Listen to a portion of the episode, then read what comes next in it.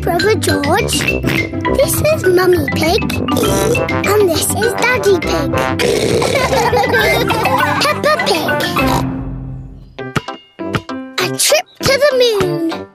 It is a lovely sunny day.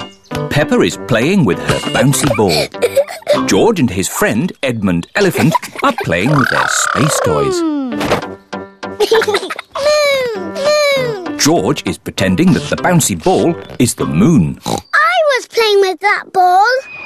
Oh, Edmund's space toy has landed on Pepper's head. This looks fun. Are you going to the moon?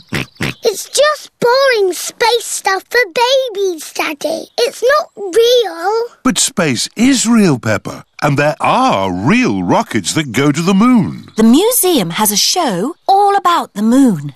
Shall we go and see it? Yay! Will we really have to go to the moon? No, Pepper, we're not going to the moon. We're going to the museum. Okay. Here is the museum. Hello, everyone. Have you come to see the moon show? Yes, Miss Rabbit. Five tickets, please. There you are. Enjoy your trip to the moon. Oh, we really are going to the moon. No, Peppa. It's just pretend. This way for our trip to the moon! Mr. Rabbit is the tour guide. Prepare for takeoff! It's just pretend, isn't it? That's right, Pepper. It's just pretend. Five, four, three, two, one. Blast off. We live on a planet. Does anyone know what it is called? The Earth. That's right. I'm a bit of an expert at space things. There are seven other planets that go around our sun. Does anyone know what they are called? Um, Mercury, oh, well done, Edmund. Venus, Mars, Jupiter, Saturn, Neptune, Uranus. Edmund knows all about space. I'm a clever clogs.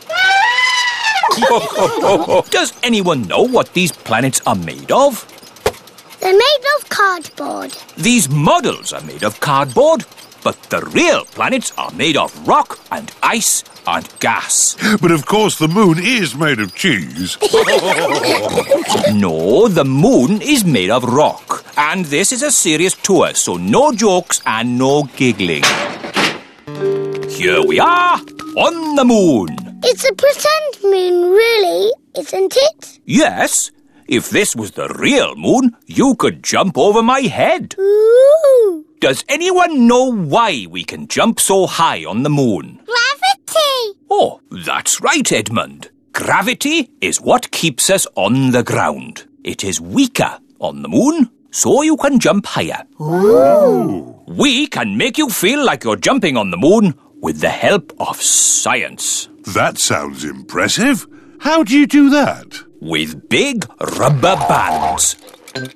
Everyone is strapped into Mr. Rabbit's anti gravity rubber bands. Bouncing on the pretend moon is fun. Say moon cheese. And that is the end of the tour. Please walk this way. Are there trees on the moon? No, Are there any cars on the moon? no, Are there any moon shops? no. That would be silly.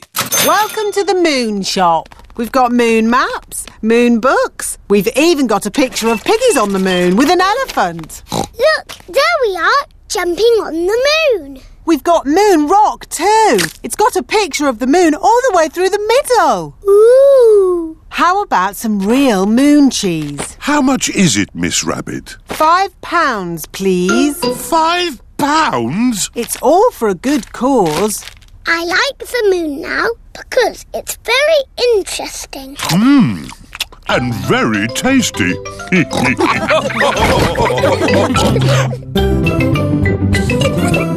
Peppa Pig,